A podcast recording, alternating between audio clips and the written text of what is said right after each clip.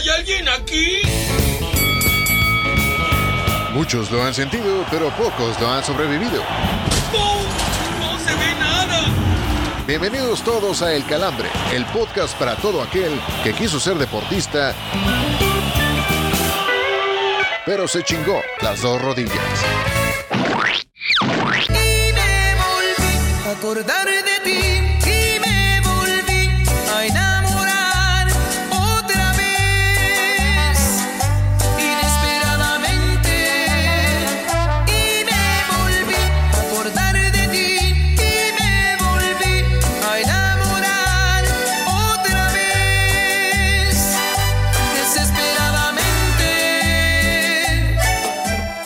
Señoras y señores, bienvenidos al tercer episodio de la sexta temporada de El Calambre con esta cancioncita de fondo que la verdad, señor Oscar Rojas, señor Miguel Ramos, yo sí le vengo dedicando al Necaxa porque me acordé de él después de que le destrozaron la truza al Cruz Azul el fin de semana pasado, 1-0. Ahora sí, ya me siento necaxista otra vez. Señor Oscar Rojas, ¿cómo le va? Privilegio estar con usted, señor Héctor Cantú, en esta tercera entrega de la sexta temporada. Un placer, como siempre, estar con ustedes y además, hoy no tanto con mucho placer porque el mundo de la comedia y el mundo en general sufrió una gran pérdida. Vaya este, este sentido homenaje al gran Polo Polo por haber partido de esta tierra. Gracias, gracias por tantos años de tantas risas. Ese pinche cassette del viaje a España y el de, oiga, qué raro caballo verde, jamás los vamos a olvidar. Así como el Necaxa no va a olvidar cuando le dio en la madre al Cruz Azul este fin de semana. El Cruz Azul de la Boradora y para saludar al señor Miguel Ramos también lo vamos a hacer al estilo Polo Polo. Señor Cantú, señor Rojas, voladora, digo, entiendo la pena que, que aqueja a la voladora después de que además vimos en conjunto cómo, cómo violaban colectivamente los hidrorrayos al, al Cruz Azul y pues nada, yo vi rodar un par de lágrimas en la mejilla de la voladora, también obviamente tras la pérdida del gran maestro Polo Polo, que digo, la pregunta que muchos nos hacemos hoy en día es que tanto hubiera sido famoso o hubiera pegado este, sus chistes, ¿no? Hoy en día con la pinche generación de cristal que les molesta hasta el puto Nor Suiza, quién sabe, pero vaya que Dios es tan perfecto que lo colocó en el tiempo exacto para hacernos cagar de la a un par de generaciones y hoy estoy seguro que pues ya también Diosito está cáguese y cáguese de risa con el maestro Polo Polo, ¿cómo no? Tus ojos son pispiretska. No mames, qué, qué- qué grandes chistes, güey. no mames. Y el del día de campo, que yo sé que eventualmente me va a suceder, que va a llegar un Fermín a la vida de esta casa, ¿cómo no? Usted, usted diga que to- todavía falta un poco, señor Oscar Rojas. Un porque- chingo, un chingo. Sí. De aquí a Poquito nomás, 44, poquito. 44 De acá, mira, años, como- madre. Tú- tú juras. Bueno, antes de arrancar con, con, la, con el calambre de la semana, vamos a darle la bienvenida a la voladora que debe andar también, este, pues con los trastes eh, deshechos ahí en la cocina, porque uno, perdió el Cruz Azul y también por lo que ya mencionado del señor Polo Polo. ¿Cómo están, caballeros? Eh, muy buenas noches, muy buenos días, muy buenas tardes, según el horario. Ay, ahora sí, ahora sí no andas tan efusiva como la semana pasada, güey, ¿verdad? Ah, no, ¿cómo no? Por supuesto. Yo también estoy feliz de que haya ganado el Necaxa. Ha de estar de la chingada que tu equipo no gane ni en las canicas. Hay que Ha de estar más de la chingada que te metan siete en tu estadio, pero en tu estadio entrecomillado, pero bueno, está bien, dale, Y todavía- voladora. siete y todavía tener que pagar renta, güey. Oiga, pero esa goliza fue en el ascenso o en la liga? Ah, no, pues es que el Cruz Azul no ha jugado ascenso en los últimos años. Tiene razón. Pues se, se acrecienta el- la historia del Necaxa jugando en todas las pinches ligas que nos pongan enfrente, todas las conquistamos, culero. Me parece perfecto. Y bueno, también sentimientos encontrados con la pérdida de- del gran Polo Polo, porque pues aunque muchos no lo crean, también era de mi gusto. Y justamente lo que mencionaba el señor Rojas de los ojos pispiretos y ese chiste de, de los animalitos y, y Dios, cuando le dice también a la jirafa, ¿Quién chingados te lo quita ahí arriba? Nadie. Ahí traga solita, hija solita. esa y, y muchas más anécdotas. Al señor Rojas le tocó una bien cabrona, la del vampiro fronterizo, ¿no? Señor Rojas, usted que visitaba mucho por allá. Vampiro fronterizo que por las noches volarás. A pesar de tus hechizos, mis nalgas no las tendrás. Y le dice el vampiro, ¿what? Mira, no tan cabrón como cuando te dijo, Bájate del pinche manco que te voy a partir la madre. Bájate, puto. Güey, no mames. ese- pero además ese sí lo tenemos personificado en uno de nuestros grandes Claramente, seguidores de este, de este calambre y que acaba de cumplir años. Es cierto, es cierto, señor Oscar Rojas. Bueno, antes de que el señor Cantu se le olvide, voy a decir las redes sociales, porque si no ya me va a saltar el calambre de la semana. Vámonos rápidamente con las redes sociales. En Facebook nos encuentran como El Calambre-Podcast, en Instagram como El Calambre Podcast, en Twitter como El Guión Bajo Calambre y en TikTok como El Guión Bajo Calambre Guión Bajo Podcast. Mándenos un saludo y ¿por qué no mándenos pues, el chiste de, de Polo Polo que más recuerdan? Así es, así es, voladora. Este, pues arranquemos entonces de lleno con este, esta primera sección de El Calambre, señor Oscar Rojas, señor Miguel Ramos, porque el calambre de la semana es nada más y nada menos para el francés Kylian Mbappé, que marcó y se despachó con cinco pepinos en, el, la Copa de Francia. Digo, también estamos hablando de un equipo de cuarta división, el Pays Cassel. Este, no, ahí queda, ¿no? En el recuento, señor Oscar Rojas, de, de este hombre que está llamado a ser la figura del eh, futuro del fútbol mundial. Así es, Kylian Mbappé, que le destrozó el orto al Dibu Martínez y todavía tuvo los huevos de estarse burlando de él. Y además, pues este equipo de, de quinta división, prácticamente igual que el Cruz Azul, pero este, la verdad, este, de- debo de decir que, que fue al, al final un, un espectáculo interesante verlo, porque además el güey, digo, pues, pues prácticamente estuvo cascareando todo el partido y la verdad, clavar cinco pepinos, pues no es fácil, ¿no? Entonces, la- digo, independientemente que sea un equipo de una división mucho, mucho, muy inferior, pues la verdad sí hay que resaltar lo que hace Kylian Mbappé, que sea un partido mundial o sea un partido de Copa de Francia contra un equipo pues de, menor categoría, siempre da el 110% y siempre se notan las ganas que tiene de triunfar este chavo, que muy probablemente pues sí va, va a ser el heredero de las glorias de Cristiano Ronaldo y de Lionel Messi en el trono del fútbol mundial. Lo que sí queda muy todavía en duda, señor Miguel Ramos, es si esas glorias las va a cantar con el Real Madrid, porque parece que se quiere quedar también en el PSG. Yo pensé que lo que quedaba en duda todavía era aquello que le gusta andar pegando los balones al travesaño. Este, sí, sí, sí, todo indica que, que- que va a en la capital francesa. Perdón, señor Rojas, pero digo, por ahí se habla de que le gusta pegarle ahí a la horquilla exactamente. que- que le gusta el jueves de Trabecos, ¿no? Es correcto, es correcto. es correcto. Cada- quien sabrá dónde meter la, la- la bola y mira que Kylian Mbappé, pues eh, sin duda mete de todas, todas, ha dejado eso en claro.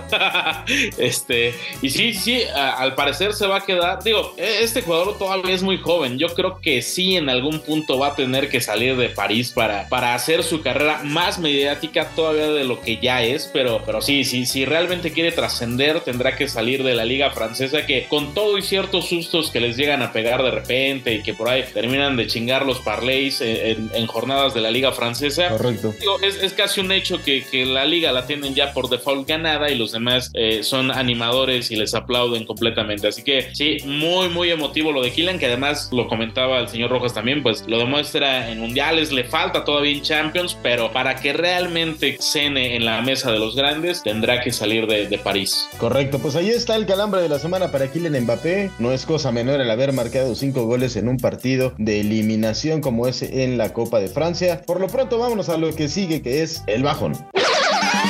Porque no solo de noticias serias vive el hombre, Lupita. Aquí te presentamos las notas más absurdas de la semana. Para oreja y no pierdas detalle del bajón.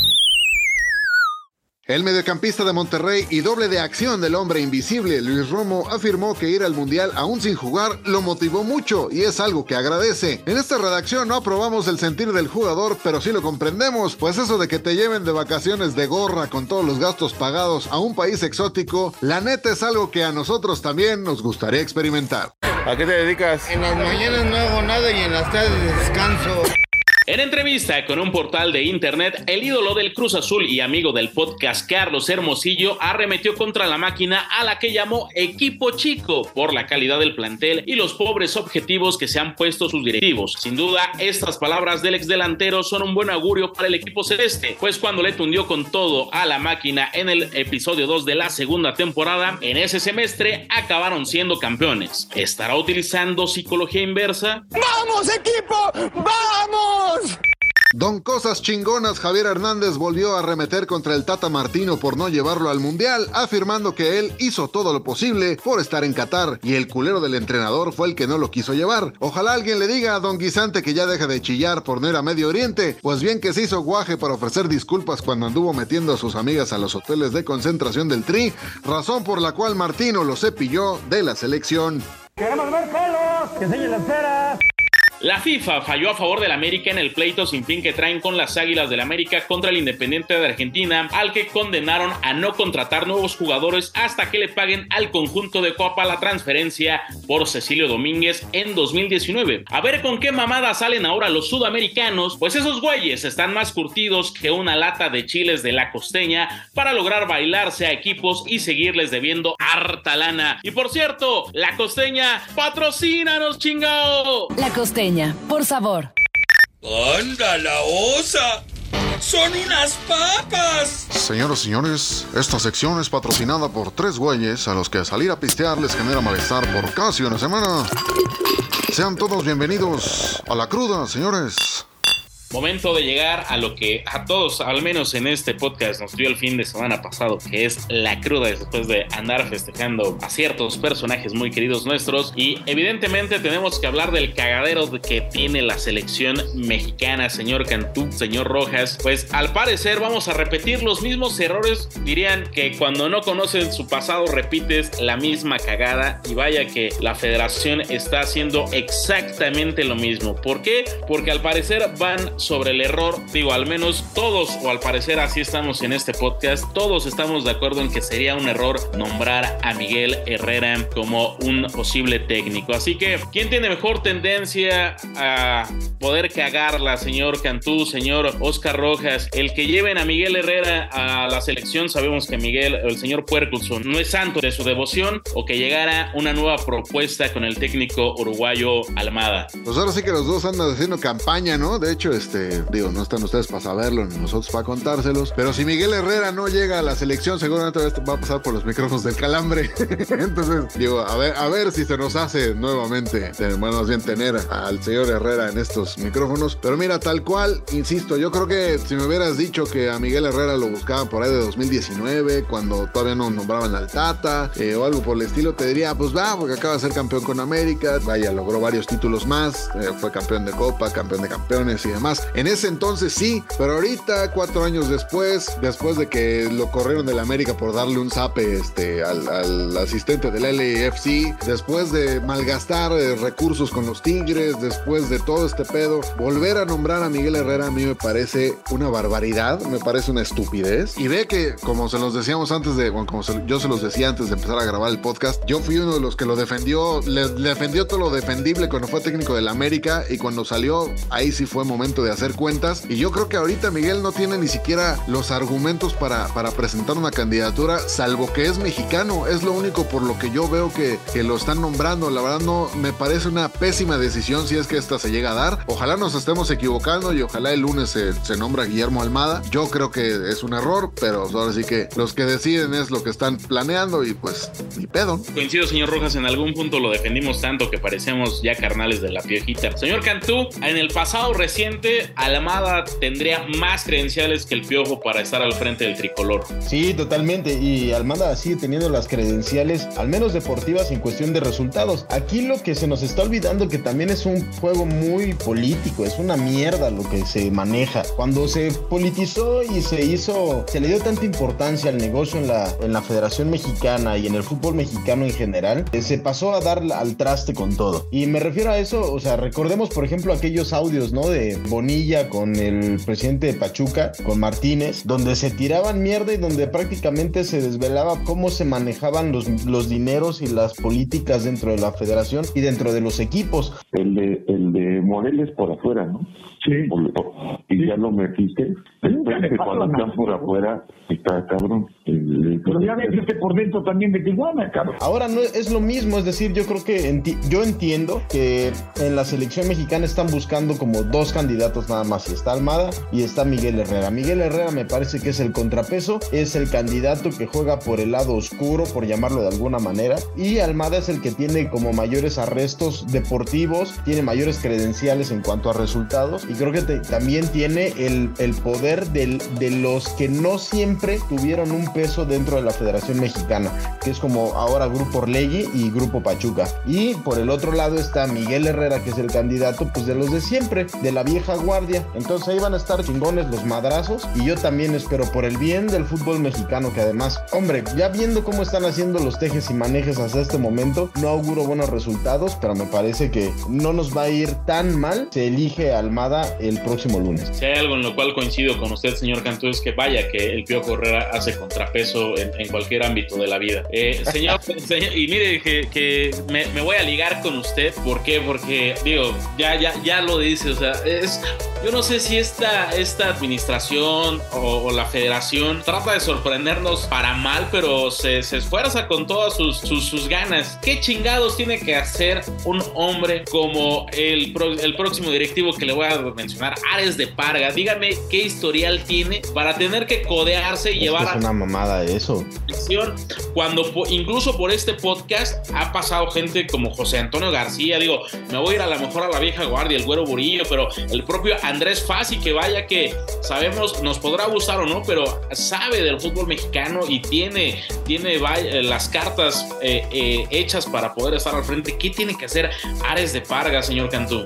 No, pues nada, prácticamente, desde mi parecer, nada. O sea, ¿qué, cre- qué credenciales tiene Ares de Parga, más allá de haber dirigido y, y llevar los hilos de Pumas y de Querétaro, por el amor de Dios? O sea, fue como el bombero después de aquel desmadre que se armó y que terminó con, el, con la clausura del Estadio Corregidora para todo el público. ¿Y qué ha hecho de Querétaro? O sea, Querétaro es, eh, fue último lugar en, el torneo anterior, te- tuvo que pagar la multa, es un equipo prácticamente destinado a la desaparición. Eh, con Pumas también le fue bastante mal en cuestión de resultados. Por ahí algunos eh, que, lo apoyan, avalan un poco como el proyecto económico. Pues es que es la misma chingadera, es la misma gata revolcada, ¿no? Mientras sigamos viendo por el perro dinero, pues entonces en los resultados prácticamente nos va a seguir yendo de la mierda. Señor Rojas, imagino que coincide con el señor Cantú, pero quiero saber su punto de vista de cómo un muerto como Ares de Parga puede llegar a postularse y además yo no sé, digo, muerto es él, pero más muerto el que lo está, le, está dando todo para llegar al frente de todo esto. Pues como dijera Shakira, claramente estoy de acuerdo con el señor Cantú. Y además, güey, yo quisiera hacer una acotación que siempre que el señor Cantú o el señor Ramos hablen de los dineros, me acuerdo de Apu. Entonces digo, ya nada más es como, como dato cultural. Pero bueno, ya.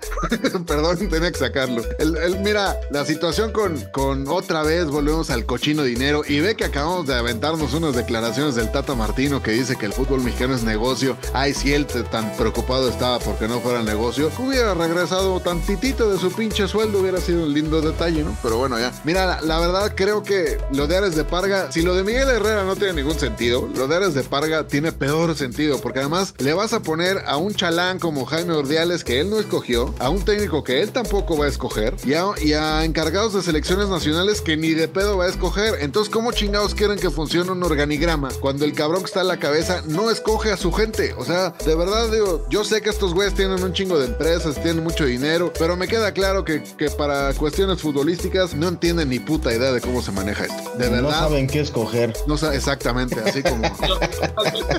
pues claro, es algo así como fornicar, ¿no?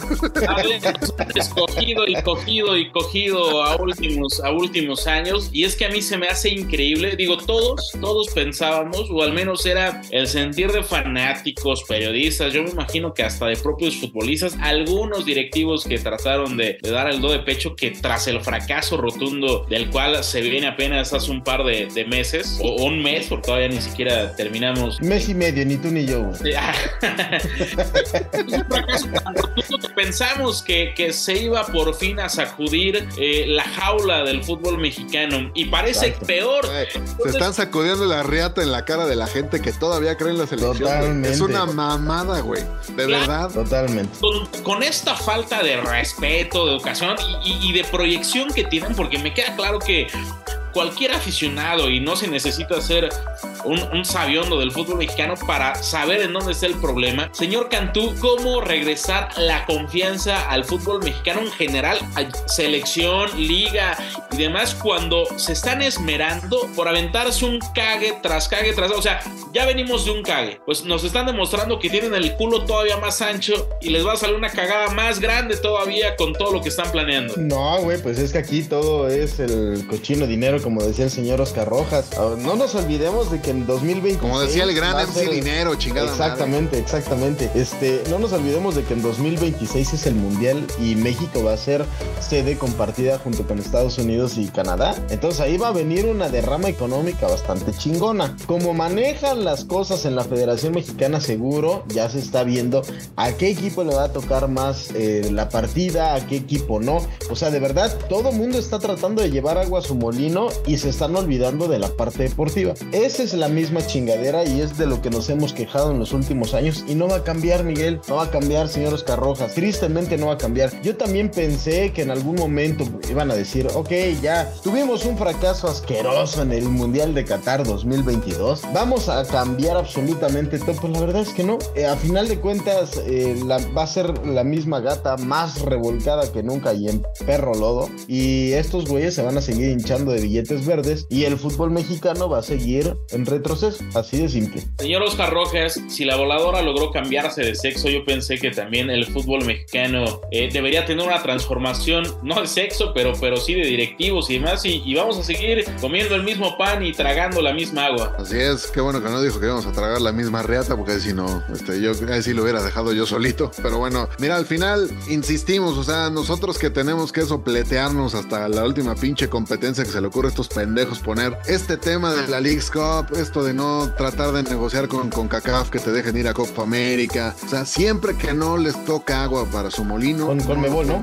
Esa- no, no, no, con, con CACAF porque es el que los tiene que Ah, dejar. ok, para que los deje, ok, sí, sí, sí. Sí, claro, o sea, ahora sí que en palabras de la, de la esposa del reverendo Alegría, ¿Alguien, por favor, quiere pensar en los niños? ¿Qué pinches chingados vamos a hacer? O sea, teniendo a, Héctor Herrera de cuarenta y tantos años jugando el Mundial, a mi mismo Memo Ochoa, güey, Héctor Moreno, esta misma generación verá el Mundial de 2026. De verdad es la pinche tirada con Miguel Herrera. O sea, no se han dado cuenta que estos cabrones ya no dan, güey. O sea, de verdad sí tiene que venir un cambio. Desafortunadamente, como siguen siendo los mismos directivos y como sigue siendo la misma gente la que toma las decisiones, pues esto no va a suceder pronto. Entonces, lo único que puede, que podemos esperar nosotros es decirle a Hugo Sánchez qué razón tenías, Hugo. Perdónanos, chingado. Alerta de blooper, alerta de blooper.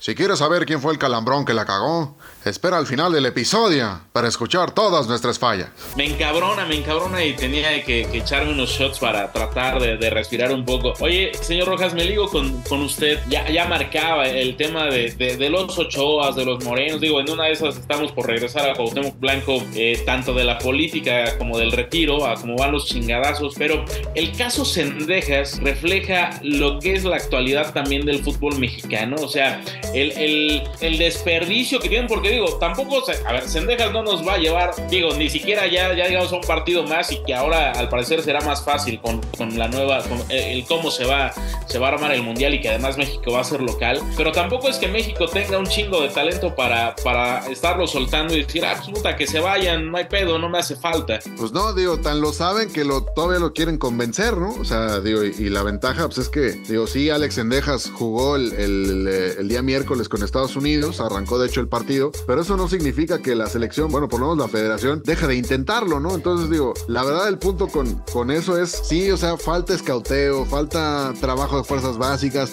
y también que, que los talentos no se te vayan. De hecho, ahí tienen por ahí también a Jonathan Gómez, un, un defensa que también tiene la doble nacionalidad. El cabrón también lo, lo convocó el Tata, jugó un par de partidos el, año pasado con la selección y de todos modos el güey dijo, no, ni madres, me voy con los gringos. ¿Por qué? Porque se les ve estructura, porque se les ven ganas, porque se les ve otro tipo de cuestión a- al equipo estadounidense. Y la verdad, digo, sí está muy triste que todavía sigamos dos meses después del Mundial pensando en qué chingados vamos a hacer con la selección. ¿Por qué? Porque estos señores no se ponen de acuerdo y simplemente están buscando cómo chingados hincharse más de billetes. Mes y medio, diría el señor Héctor Cantú. Sí, ni tú ni yo. Nada.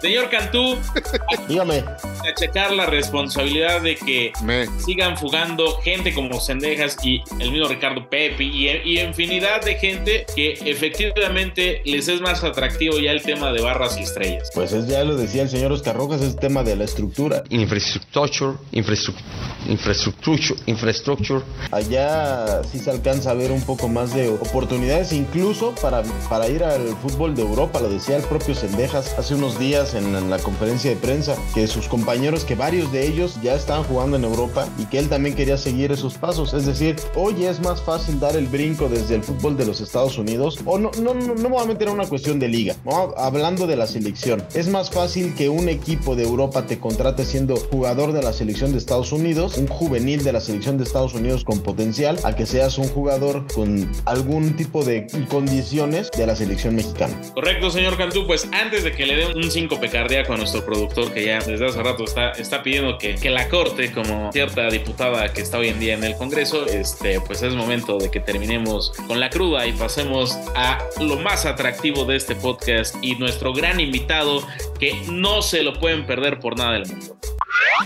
Ya llegaron a levantarnos el rating. Es por eso que los invitamos a ponerse de pie para recibir al invitado de la semana, el calambre de oro.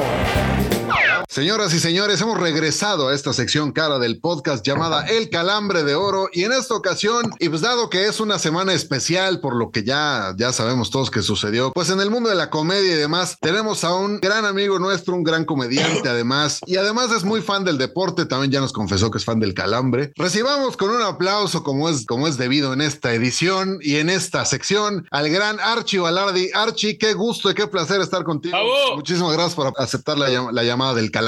¿Cómo están mis queridos muchachos del Calambre? Mi querido Oscar, Héctor, al productor Jorge Arriola. Oigan, a mí me gusta el Calambre, Calambres muy buenos, hasta los que son para jugar fútbol son buenos, ¿no? Así es, mi estimado Archie, pero ya, mira, ya una vez determinado que si eres muy fan del Calambre en, en la mayoría de sus vertientes, pues recordarte, bueno, de entrada, bueno, decirte que en este lugar no te vamos a jugar por nada. Esta es tu casa y nosotros somos tus carnales. Así que tú déjate ir, cual gorda en tobogán. Lo que gustes opinar, lo que gustes platicarnos, es bienvenido en esa entrevista. ¿Te late? No, cerrado. Aquí estamos. Vamos a darle duro y tupido a este rollo.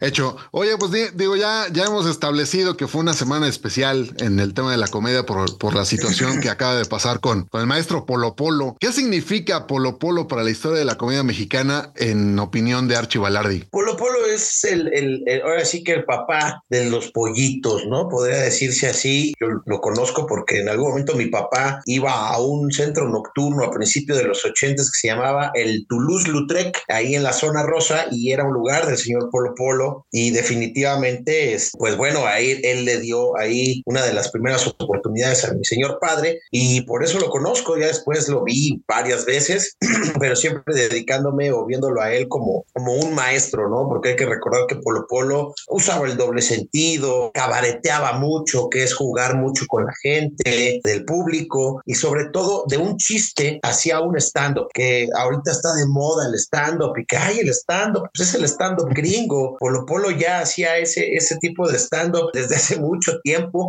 y él lo hacía en medio de un chiste, ¿no? Porque hay que recordar que los chistes de Polo Polo los finales eran malos, ¿no? O sea, no, no. Decías, neto, güey, neto, terminó en, terminó y, ya, así acabó. No mames, o sea, pero el chiste real de Polo Polo era todo lo que hacía en medio del chiste y todo el stand-up que él, que él se aventaba, ¿no? Héctor Suárez Gómez, en algún momento que tuve taller con él, él nos decía, él no es un cuenta chistes, él hace stand-up para que vean. Entonces, ese rollo del stand-up, Polo Polo demostró que el stand-up y el contar chistes, pues diría él, es la misma mamá, la misma, nada más.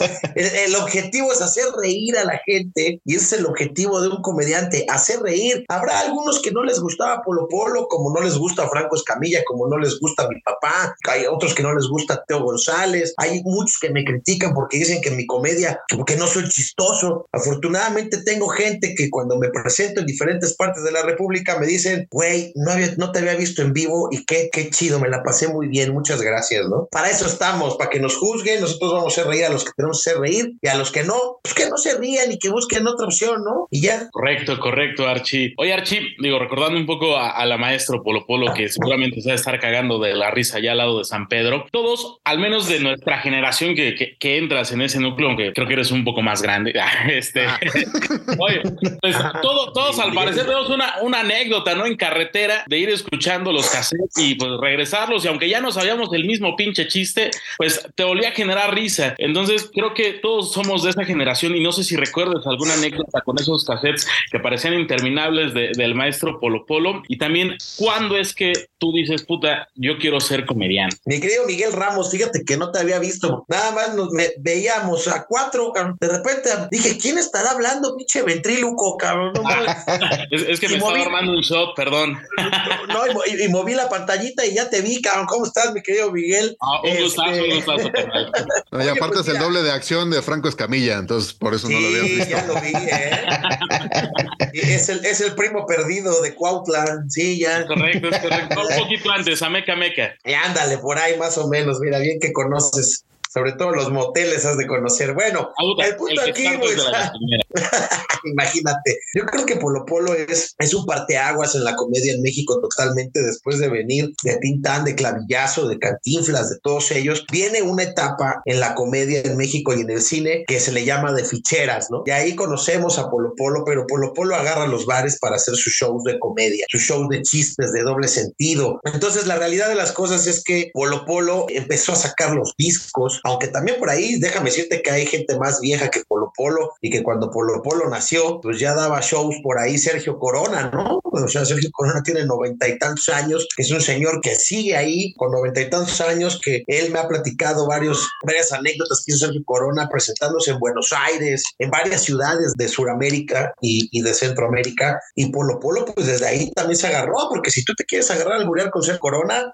pues es un caballero, pero el señor es un alburero. Y de ahí se agarró Polo Polo también, fíjate. Y Polo Polo hace ese parteaguas y se le, no es que se le ocurre la idea. Yo creo que un día dijo, pues voy a vender pinches discos, ¿no? Voy a vender esos pinches cassettes que, que, para nosotros ahorita es como el Spotify, cabrón, ¿no? Para ellos en aquel momento era el cassette. Ese era el cassette, güey. O sea, entonces empezó a vender los cassettes. Y por eso yo digo que Franco Escamilla es como, como no en comparación de comedia. Me refiero a la forma de pensar. Franco Escamilla es como el Polo Polo de nuestra right? Época, ¿no? Él utilizó las redes sociales como Polo Polo utilizó el cassette para darse a conocer y para salir adelante. Franco lo hizo con YouTube, ¿no? Y, mira dónde está Franco Escamilla. Polo Polo hizo lo mismo, pero con los cassettes, con lo mismo. Entonces, Polo Polo, pues todo el mundo lo escuchaba y ponías un cassette aquí en mi Gremlin 1978 o en mi Atlantis, en mi Caribe que ibas manejando, no sé, en la Pacer, güey, ¿no? O sea, muchos, muchas cosas que yo creo. ¿Qué anécdotas tengo de Polo Polo? Pues fíjate que escuchando un cassette, pues yo nada más, pues yo no escuchaba a mi papá escuchando a Polo Polo, porque él siempre decía que él tenía que ser su mismo, su mismo estilo, ¿no? Pero pues sí tenía primos que escuchaban a Polo Polo y se reían bastante. Fíjate que a mí Polo Polo me hacía reír más cuando hacía el famoso stand-up que el chiste, ¿no? Como tal. Entonces, yo decidí ser comediante un día que yo me dedico a la producción, soy mercadólogo, me dedico a producir conciertos masivos, producir radio, producir tele. Me dediqué a la comedia porque yo no quería ser comediante y me subí para desestresarme a mí, porque a mí me desestresa hacer reír a la gente, a mí me relaja hacer reír a la gente y de repente me quedé y ya voy a cumplir 19 años como comediante eh, en esto, ¿no? Porque ya de carrera tengo 22 años, desde el 2000 para acá, ¿no? Retomando la carrera, porque desde niño yo ya hacía comerciales y teatro y ese tipo de cosas. Oye, Archie, seguramente en esta vena que tienes de, de comediante, que obviamente tiene mucho que ver, que la, la, ven, la vena que tienes de ah, comediante. Ah, ah, yo dije, yo dije pues, dice, dice la voladora que esa vena se te nota así en la, en la cámara. Oye, mi querido Archie, Este, seguramente con, con, con, con, la, con la sangre que llevas eh, de, de, de, tu papá, que además es un excelente comediante, eh, histórico también, debe ser muy complicado para ti el abrirte paso como comediante dentro de este mundo con el referente de tu papá, ¿cierto? Pues fíjate que últimamente tal vez sí, porque ya me reconocen más, porque he trabajado muchos años y últimamente como que sí ya dicen, ay, el hijo de, el hijo de, ¿no? Pero fíjate que al principio no, no, no tuve bronca porque realmente, como no me importaba ser comediante famoso, pues, o, o algo así, a mí lo que me importaba era hacer reír a la gente ya porque yo tenía otro trabajo, otra situación. Entonces, este, no le ponía mucha atención a eso, ¿no? Ahora que últimamente, bueno, estuve en Reto Cuatro Elementos el año pasado, que me fue muy bien, que estuve también en un programa, otro reality que se llamaba Inframundo, que eh, he estado, me han llamado para telenovelas, ya para actuar o para otras cosas, ya la gente, y en redes sociales me está yendo un poco mejor, pues ya la gente ya se fija más en lo que estoy haciendo y se enteran, ¿no? Y más en un video, en un video viralísimo que se hizo de que me hizo Adrián Marcelo cuando fui al programa este de en serie en donde me preguntó que si tenía cáncer, pues estaba pelón, cabrón, ¿no? ¿Cómo ha sido este proceso que estás pasando con las quimioterapias? ¿Cómo ha sido enfrentar el cáncer, Archie? ¿De qué hablas? No, no es un proceso que estés enfrentando. No tengo cáncer, güey. No, una disculpa. Qué idiota eres, güey. Sí, no, es que lo vi rapado, ingeniero, y inferí, pero. Y se hizo súper viral ese video, súper viral. Y la gente empezó a preguntar, ¿y este güey quién es? ¿No? O sea, la gente todavía no me ubica. Entonces, conforme vas trabajando y va pasando el tiempo, pues todo lo que has sembrado va saliendo, ¿no? Y ahora siempre vas a hacer, siempre te van a criticar. Si mi papá está o no está en este mundo, de todas maneras me van a decir, eh, biche güey, van a juzgar y criticar y decir, y no eres chistoso. Y, y van a intentar siempre... comparar, ¿no, Archie? Cuando son dos no. estilos totalmente diferentes. Pues fíjate que me comparan más con Facundo, cabrón. No, mira, pero este, pero este, no, pero lo van a querer comparar, pero cuando nos han visto juntos, sí nos, sí, o sea, cuando nos ven en vivo a mi papá y a mí, sí nos dicen, sí son totalmente diferentes, ¿no? Pero luego me dicen, si el papá es malo, pues el hijo es peor. ¿No? Y gente en redes sociales me ha escrito muchas veces y alguna vez ha sucedido bastantes, bastante veces que esa misma gente que me echa hate en redes sociales me ven en la provincia, eh, en, la República Mexicana, me ven y se acercan y me dicen, oye, pues he de confesarte que, que yo te echaba hate en redes sociales, pero ahora que te vi en vivo, güey, eres otra cosa, ¿eh? Yo, o sea, en televisión te ves diferente, dice, en televisión hasta caes gordo. Yo, ah, muchas gracias. Es que sube unos pinches kilos. Pero pues, la, imagínate si yo me cabrono con ellos o me agarro, que a veces me gusta agarrarme en redes sociales con la gente porque me ayuda a, tener este activo mi cerebro y a ser creativo y ver cómo contestarles, ¿no? Entonces, a veces sí, sí, sí me clavo, pero sin ofender, ¿no? Simplemente vamos a ver qué, qué sale, ¿no? Oye, Archie, este, bueno, pues ya hemos platicado un poco de lo, de lo que has hecho, de, de esto que hiciste en, de, en Reto Cuatro Elementos, que estás por sacar una novela también, estoy, si no estoy equivocado. Ya entrando más en la faceta de comediante, ¿te acuerdas del peor pinche chiste que hayas contado en tu vida que todo güey, que de plano los únicos que escucharon se fueron los grillos? Híjole, güey, la, la, verdad es que 19 años de carrera, sí me acuerdo de shows en donde me ha ido mal, claro. Qué, qué bueno que pasan ese tipo de shows porque entonces tú empiezas a ver en dónde te equivocas, ¿no? Y eso me sucedió más cuando empecé la carrera. Ahora ya, ya no, afortunadamente no me ha sucedido. Sí ha habido gente, la última vez creo que fue en Monterrey, en, uno, en un bar, en, en donde me, yo cerré después de cuatro comediantes, yo cerré, ya se, eh, la gente empieza a pedir cuentas, que es muy, muy difícil para un comediante eh, hacer reír cuando la gente ya está pidiendo cuentas, ya está cerrando, lo está haciendo reír y al final algunos ya están bien pedos, ¿no? Y sí me acuerdo que uno me gritó una familia, una señora y un señor, me gritaron, una pareja, eres igual de malo que tu papá. Dice, no me has hecho reír nada. Y le dije, y le contesté más o menos como contestaba Copérnico, ¿no? O como contestó Galileo Galilei que le dijeron que, que, la, que la Tierra no era, no era, redonda, ¿no? Y ellos contestaron y sin embargo, que no, y que no se movía más bien, ¿no? Que no se movía la Tierra. Y dice, y sin embargo se mueve, ¿no? Decían por ahí. Entonces yo le contesté igual. Y sin embargo sigue aquí, señor. No lo hago reír, pero ahí está sentado. y le agradezco mucho sus críticas porque eso me hace superarme. Le dije, gracias a Dios hay personas como usted que no le gusta mi comedia. Porque si todo el mundo le gustara mi comedia, pues qué hueva. Yo no, yo no tendría como que ganas de, de seguir adelante y de crear otras cosas y de hacer y deshacer. Y imagínate Eugenio Derbez, que todo el mundo le gusta y que, que le caga a Eugenio Derbez. O sea, y es Eugenio Derbez, que le caga a Omar Chaparro, Adrián Uribe. Y, y nosotros nos tenemos que estar reinventando todos los días porque nos gusta hacer reír gente y nuevas generaciones. O sea, imagínate Polo Polo, ¿cuántas generaciones hizo reír por el amor de Dios? Por lo menos tres generaciones, cuatro generaciones si quieres. Mi papá tiene 69 años, ¿cuántas generaciones quieres que ha hecho reír? Entonces, es lo mismo, es lo mismo que me pasa, ¿no? Entonces, por eso le dije, gracias señor por decir que soy más malo que el COVID, se lo agradezco mucho. Muchas gracias.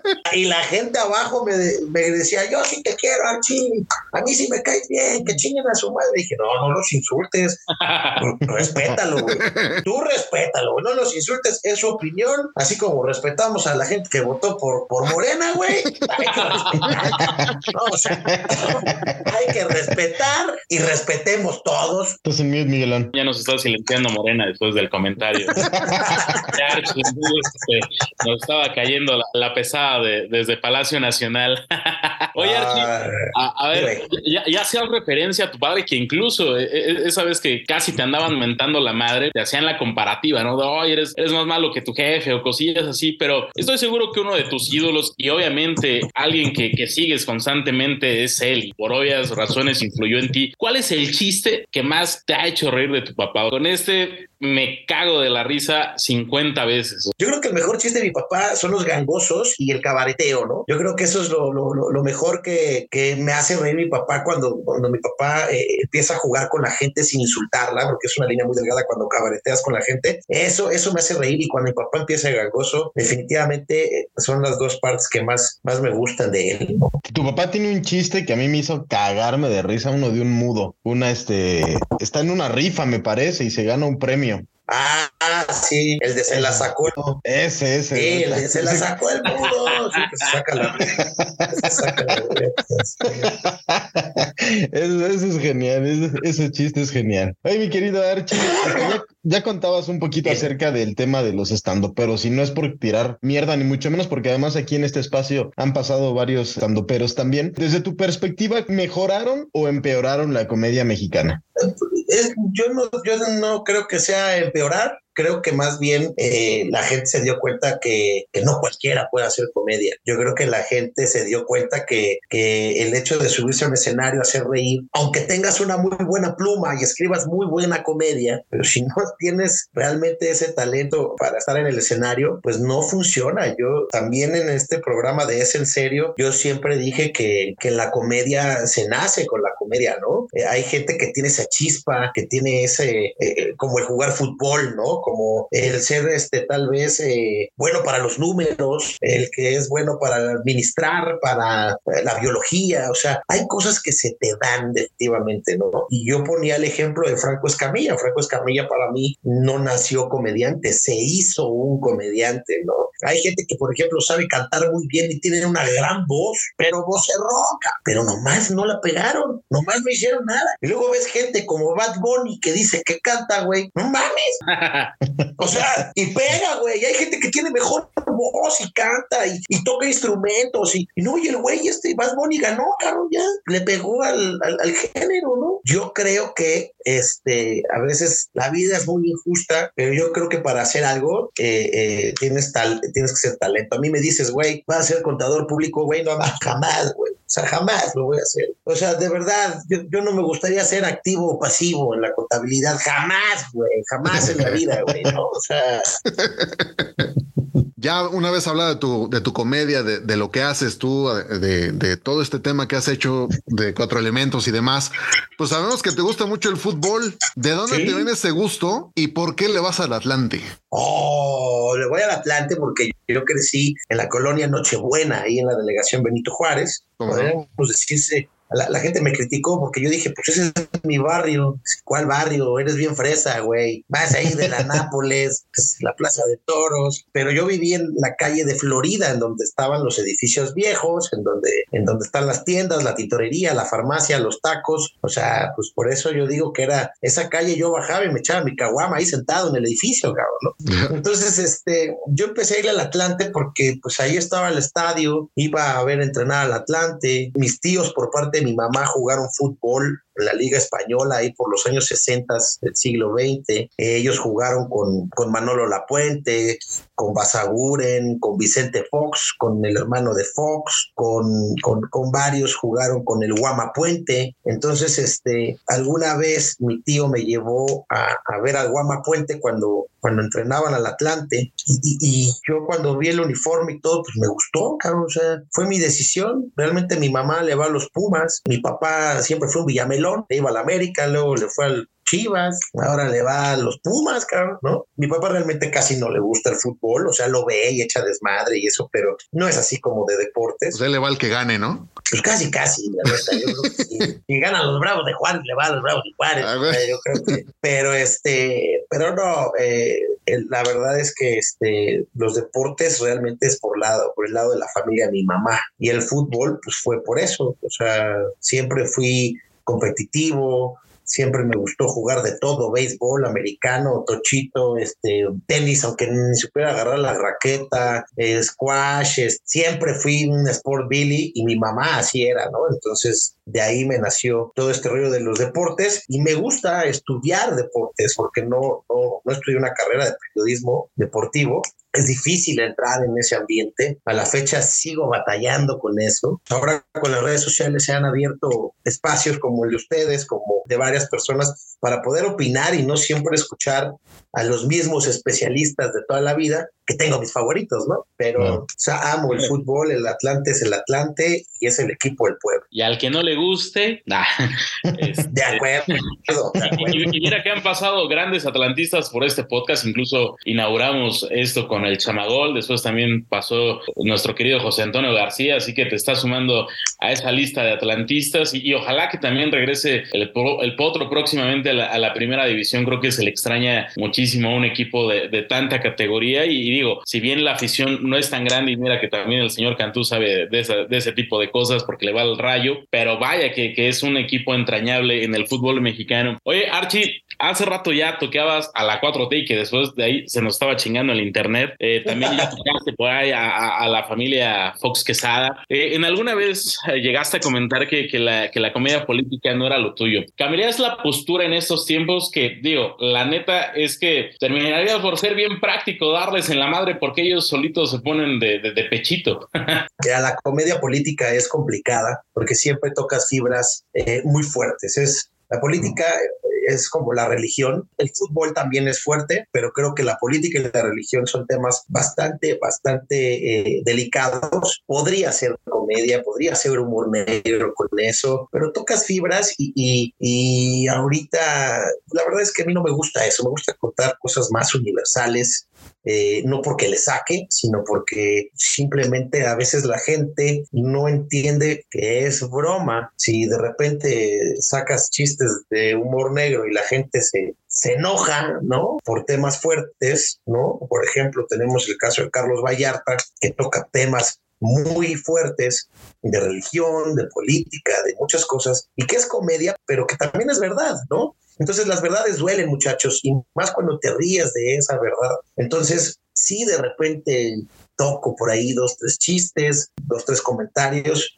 pero, pero no, no, no me gusta clavarme en, en esos rollos, ¿no? No me gusta clavarme en esas cuestiones. Me gusta hacer más comedia universal que a todos nos puede suceder. Mira, porque mi política es hacer reír, mi hermano. Oye, pues mira, nosotros aquí en el Calambre tenemos una, eh, costumbre que cada invitado que nos hace favor de acompañarnos lo ponemos a una dinámica, lo metemos de, de lleno a una dinámica y en esta ocasión se llama Armando la reta con Archie Balardi. Entonces, imagínate que te hablan para armar una reta de Foot 7 con puros comediantes. ¿A quiénes escogerías como refuerzos? Y bueno, pues ya este de, de cajón, eh, pues ya sabes el premio cuál es, el cartón de chelas. Yo me pongo de portero, Carlos, yo me pongo, yo soy lateral izquierdo, derecho o portero. O sea, yo cualquiera de los dos, yo me pongo para fútbol 7 si alcanzo el travesaño, güey, entonces no hay ¿no? Entonces, este, yo me pongo de portero, jugué en Atlante, fui portero, no llegué a más lejos porque pues mido 1.65, pues me pusieron de defensa porque yo soy muy malo, técnicamente soy malo, pero soy muy duro de pasar. O paso el balón, o el jugador. Yo me llevaría a David Vázquez, me llevaría a un estandopero que se llama Miguel León, me llevaría a Cris Escobedo, que es otro, otro que juega en, el equipo comediantes, que también es imitador, que también me estuvo parodiando. A Radamés me lo llevo también, que aunque ya está roquito el güey, pero sigue teniendo toque de balón chingón. Chingón. Me llevaría a, al Chevo. El Chevo, pues por lo menos alcanza el cabezazo, ¿no? Digo, estaría y mete buenos centros, tiene buen toque de balón, el buen Chevo, fíjate. Este, y me llevaría también, fíjate que me llevaría, estamos más defensa, espérate. Ah, me llevaría, cómo no, al Borrego Nava de delantero, cómo no, sí, ya. Ah, no, ¿sabes a quién pondría de portero? Ya me acordé, a Casasola. Y yo me voy de defensa para que no pase nadie. Ahí está. Oye, y ahora, ahora, que armes, ahora que armes esa reta con Casasola, dile que ya nos perdone, ¿no? Ustedes que ya no. ¿Qué, ¿qué, qué, qué, le hicieron, cabrón? ¿Qué le hicieron? Quedamos, quedamos en una entrevista, él nos canceló porque lo agarró la tira y, des, y, de, y, después, este, y después ya no quedamos nunca en, en, en, bien la fecha y cuando lo volvemos a contactar ya nos deja en visto, no nos contesta las llamadas. Ya dile que nos perdone, carajo. No fue, fue sin querer. Yo no le mandé la tira, dice. Exacto. Oye, Archie, claro, claro. además de que nos hagas paro con, con Casasola, ¿a quién te llevas de masajista para, para motivar al equipo? No, pues me llevaría a Oscar Burgos, el perro guarumo. Ah, los caritos. claro. Sí. Oye, mi Archie, y ya para concluir, ¿a quién te llevarías de técnico de esa, de esa este, agrupación? Ah, la madre, ¿a quién nos llevamos de técnico? Pues al parejita López, aunque no sea comediante, me lo llevo desgraciado.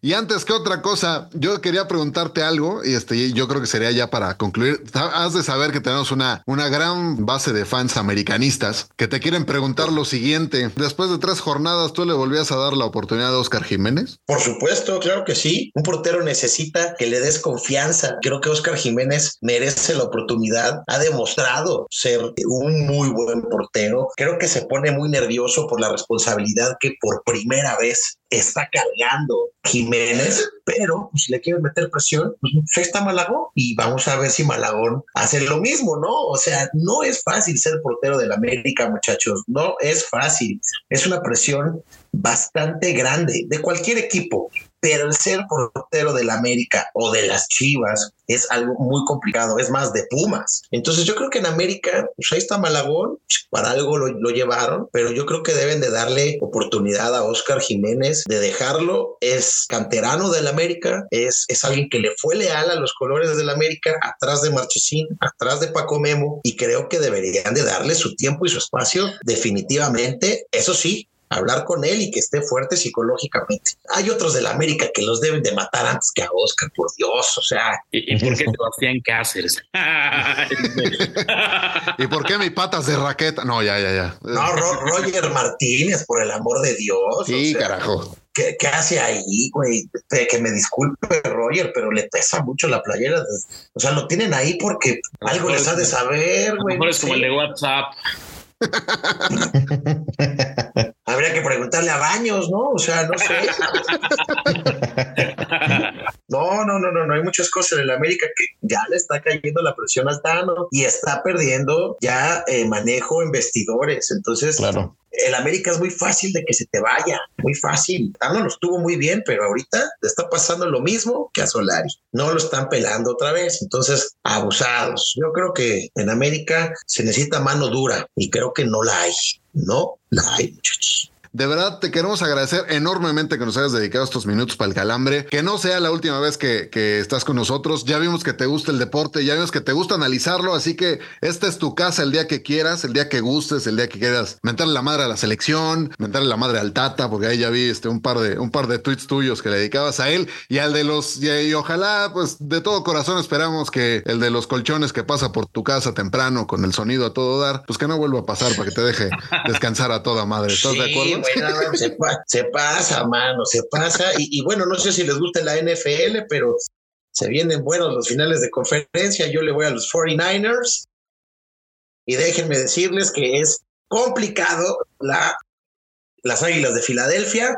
A Filadelfia se le gana corriendo, señores. Y veamos qué logra la defensiva ante este gran coreback que es eh, Julian Hurts. Y vamos a ver qué sucede, a ver si el muchacho Brock Purdy pueda eh, lograr que le salgan pelos ahí en los huevos, por lo menos, para, mantener el asunto y, que, y que, que se los ponga bien puestos para poderle ganar a Filadelfia en Filadelfia. Le voy a San Francisco, lo veo complicado, pero jamás imposible. Ese, ese juego va a estar bueno. Y en Kansas, pues que tenga miedo Mahomes, porque si va a jugar con un esguince de segundo grado ante los Bengals, Uy, se lo van a traer a pan y agua. eh, eh, sí, a- a- ándale, sí, a pan y agua. Entonces, bueno, para que vea que le cede, para que vea que le cede muchas cosas, muchachos. Muchas gracias por la invitación. Antes de despedirte, ¿dónde te podemos encontrar? La gente dónde puede localizar, este, algún lugar donde vayas a presentarte próximamente, además de tus redes sociales, por favor. Ah, en redes sociales estoy como Archie Balardi, así Archie Balardi, todas mis redes sociales, TikTok, Facebook, eh, Instagram, Tinder, todo, todo eso ahí estoy, ¿no? Ahí estoy así. como- OnlyFans. Eh, OnlyFans también ya voy a sacar mi OnlyFans. Me voy a presentar el 16 de febrero, que es jueves. Me presento con mi banda de rock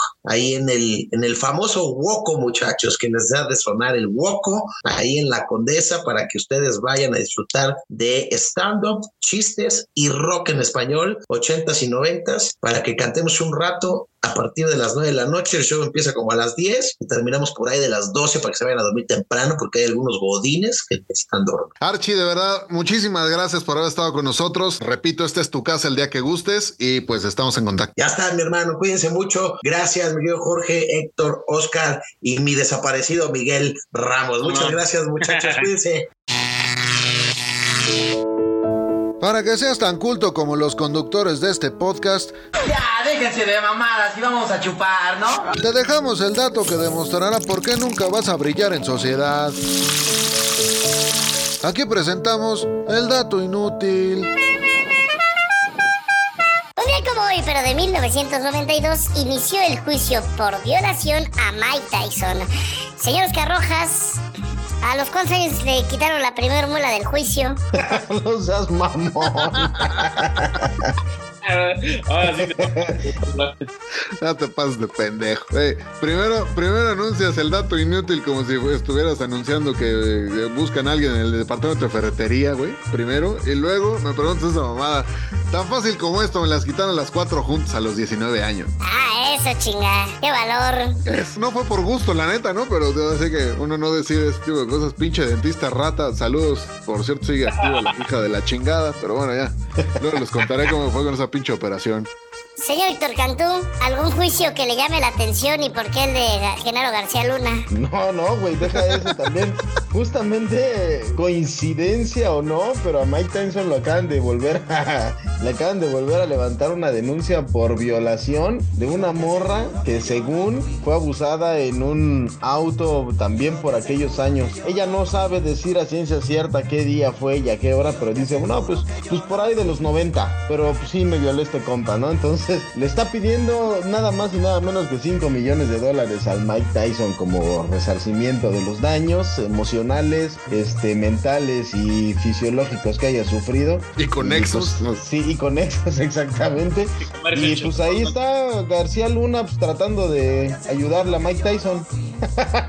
Oiga, señor Ramos, ¿a quién le mandamos como asesor a Mike Tyson? ¿Al abogado de García Luna o al de Dani Alves? Era, era lo que te quería comentar también, pues digo que se echen una pinche llamada los tres, García Luna, digo, García Luna está violando las leyes, o, violó las leyes, Eh, pues mi Mike, vaya, que, le gustaba andar untando el chocorrol en teleras ajenas, y mi Dani Alves, carajo, este, ay, aquellos de la máxima casa de estudios que además en esta semana cómo se han dado golpes de pecho y somos diferentes y acá y no fuimos como el América que vacionaron eh, al nalgón de oro ídolo del señor Oscar Rojas, Renato Ibarra y también este, obviamente odiado por el Pocho Insúa, pero, pero nada, estaría bien entretenido que armaran un chat entre García Luna, a, que podrán agregar Alito Moreno, este, Dani Alves y Mike Tyson, puta. Y no, oye, güey, y hablando de los Pumas, no se te olvide Marco García, güey, que ese también fue denunciado por acoso.